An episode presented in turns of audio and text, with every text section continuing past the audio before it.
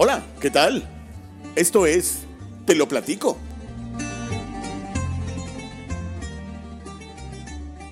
Una serie de ideas para poder platicarte algo que vas a leer, debías leer o nunca vas a leer, que es lo peor del caso.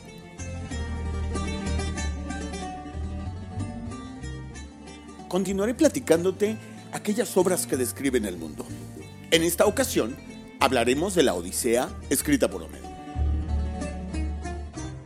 La literatura europea comienza con Homero. Sí, Europa, no Medio Oriente. En el episodio anterior hablábamos de la Biblia.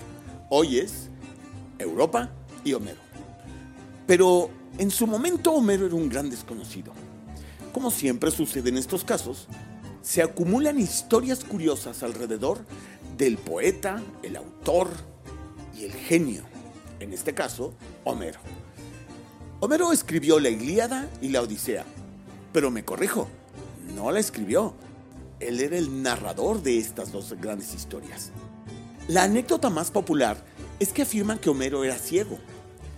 Sí, imagínate, eh, era ciego, era un invidente capaz de describir el mundo de tal manera que causó y causa gran asombro siglos y siglos después. Pero una pregunta, ¿era aquel ciego, sabio, clarividente? ¿Un profeta? Tal vez era un bardo ahí bendecido por los dioses, porque ya alcanzó la inmortalidad a través de su poesía. Sí, con eso te estoy adelantando que la Ilíada y la Odisea fueron escritos en verso. Y no por Homero, sino fue tiempo después. Con esto podemos decir que Homero es inmortal, porque sus epopeyas en verso, la Ilíada y la Odisea, constituyen los primeros poemas escritos en Occidente. Homero se sitúa en el umbral del paso de la cultura europea oral a la cultura escrita. Antes de él, la poesía había tenido eh, que apretarse y arreglársela sin alfabeto. El poeta o trovador creaba sus obras en su memoria. No podía nada por escrito y realizaba sus pretensiones y sus presentaciones oralmente, de manera que, por lógica, siempre se producían diferentes versiones. El alfabeto se introdujo en Grecia al tiempo que nacía la Ilíada y la Odisea. Con ello, se dispuso del medio para crear literatura, ya que la escritura es necesaria para poder comprender y conservar textos complejos. Desde la alfabetización de los griegos, el conocimiento y la escritura han estado inseparablemente unidos en Europa.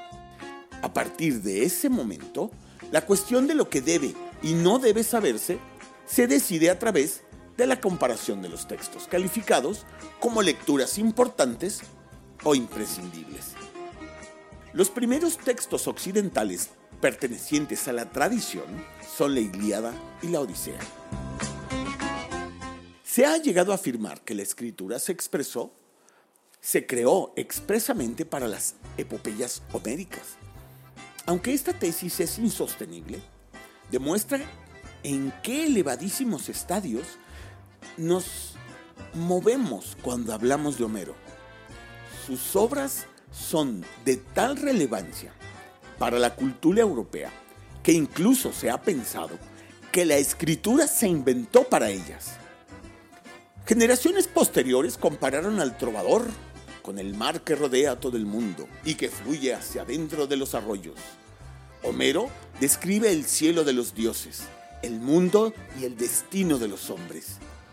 Sus epopeyas son, a la vez, mitología, geografía, historia, descripción social y relatos de aventura.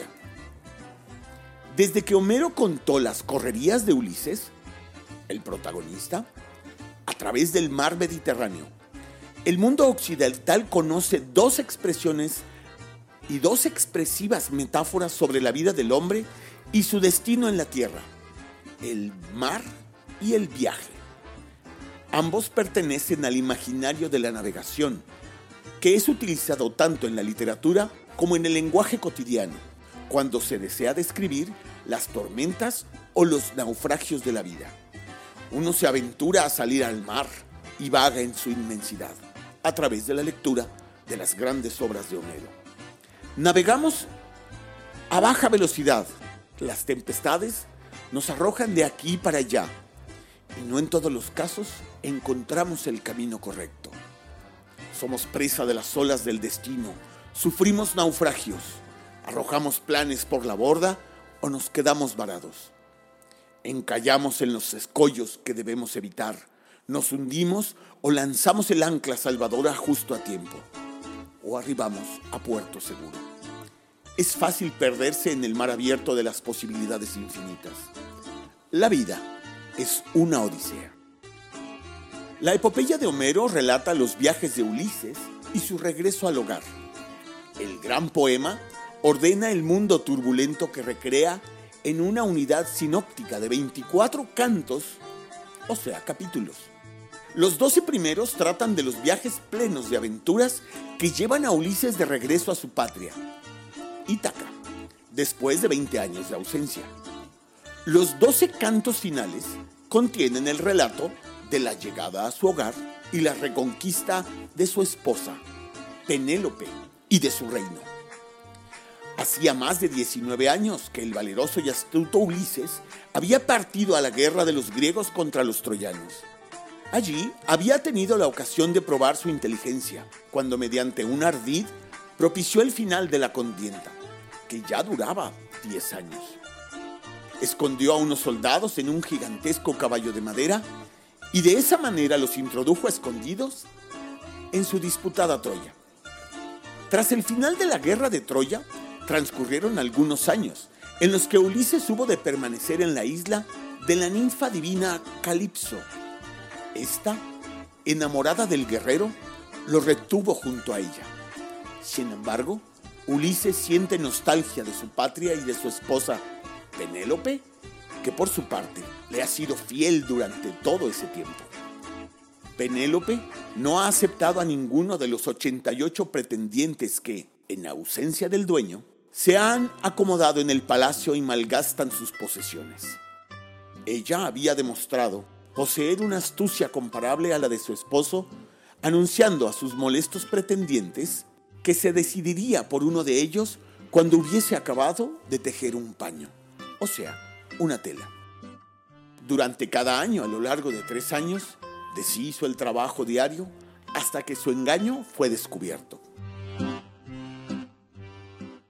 Ulises está sentado en la playa de la isla de Calipso y añora a Penélope, mientras ella comienza a preguntarse si su marido todavía sigue vivo.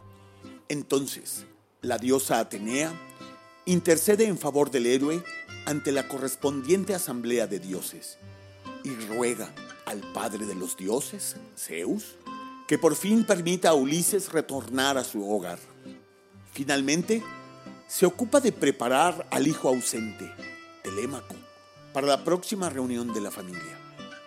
La diosa adopta un aspecto masculino para encontrarse con Telémaco y le anima a indagar acerca del paradero de su padre.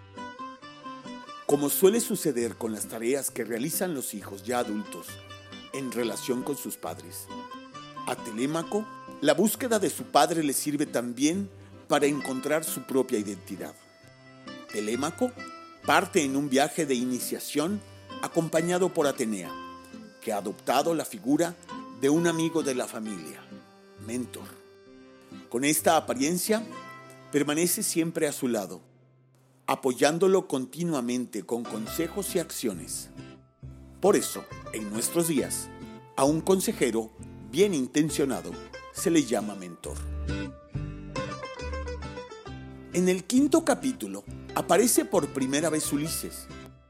Abandona a Calipso, la ninfa infelizmente enamorada, y navega en una balsa en dirección a su patria.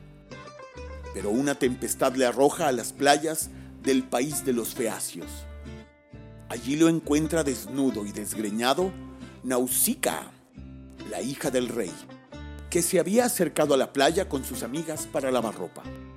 Nausicaa conduce al héroe hasta la corte de su padre, donde es objeto de un caluroso recibimiento y es agasajado generosamente.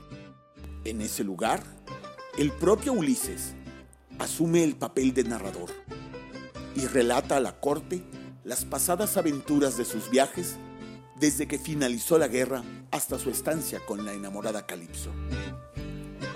Estas aventuras constituyen la parte más conocida de la Odisea. Se trata de relatos que impresionan. Los hombres de Ulises saquearon las ciudades de Sicones, arribaron a la región de los lotófagos, los comedores de loto, quienes les ofrecieron este fruto que les convirtió en adictos y provocó que desconocieran cualquier responsabilidad. Ulises y doce de sus hombres cayeron después en manos del cíclope Polifemo, un gigante con un solo ojo que devoró a cuatro miembros de la expedición y bebió, para acompañarlos, leche de oveja y de cabra. El héroe le quemó su único ojo y logró escapar con el resto de sus camaradas, atándose bajo los vientres de unos carneros que el cíclope sacaba para pastar. Luego, cuando los navegantes se dirigían a tierra, los vientos les hicieron errar una vez más por el mar hasta que arribaron al país de los letrigones, atroces caníbales. Finalmente, llegaron a la isla encantadora de Circe, que transformó a todos los hombres en cerdos, a excepción de Ulises. Solo el héroe logra rehuir el hechizo de Circe y le muestra quién es el amo de la porqueriza, ocupándose de sus compañeros para que vuelvan, al menos exteriormente, a tener aspecto humano. A continuación sigue un descenso al infierno. Allí, en el reino de los muertos, Ulises consulta con el espíritu del ciego, Tiresias, cómo seguir su camino. Después de lo cual, Ulises vivió sus famosas tres últimas aventuras.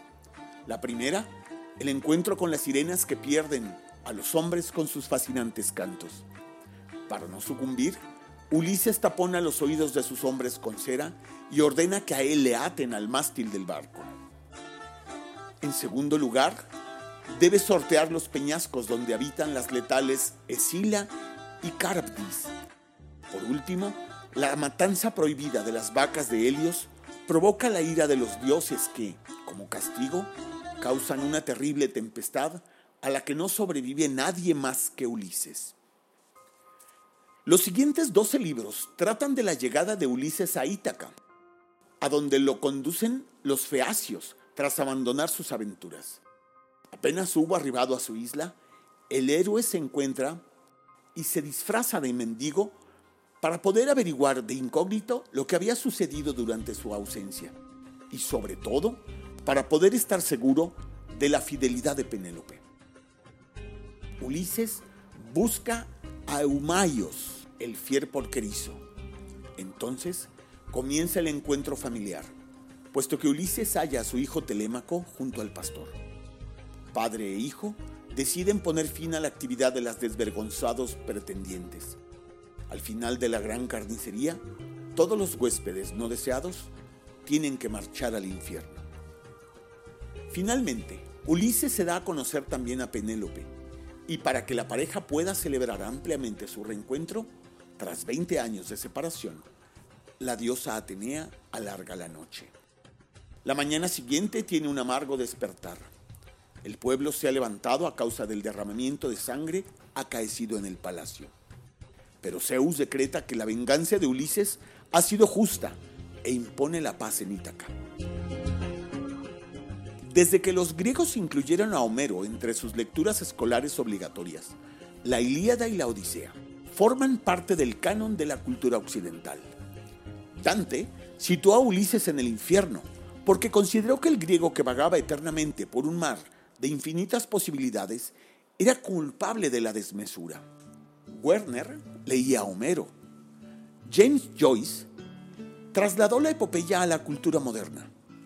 En el lenguaje cotidiano, Odisea equivale literalmente a un viaje difícil, ya sea una odisea para empadronarse en el ayuntamiento o como en la película de Stanley Kubrick, una odisea del espacio. Esto es todo por hoy. Gracias por escucharme. Nos vemos en la próxima. Adiós.